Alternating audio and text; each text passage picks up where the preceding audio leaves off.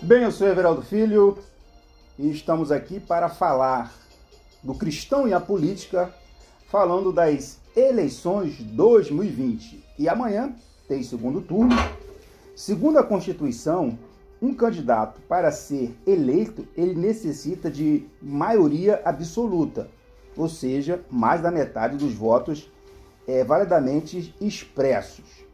Caso nenhum candidato consiga esse número, então realizar-se-á uma segunda volta, apenas entre os dois candidatos mais votados.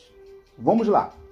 É, vou abrir aqui, aqui um, um, algo interessante, que isso só acontece em cidades com mais de 200 mil eleitores, não habitantes, mas eleitores. Vou repetir, só acontece segunda segundo turno, segundo prevê a Constituição Federal, em cidades com mais de 200 mil eleitores, não habitantes.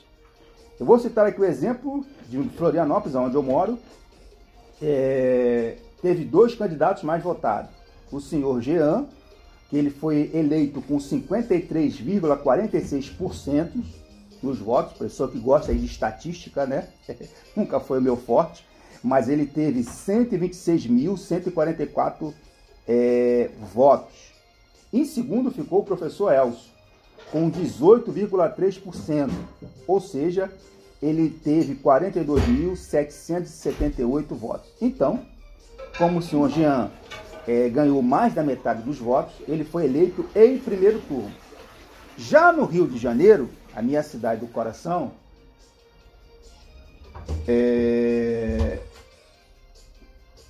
vai, vai haver é, segundo turno. Por quê? Porque o seu Eduardo Paz ele teve 37,01% dos, dos votos. Ou seja, ele ganhou 974.804 votos.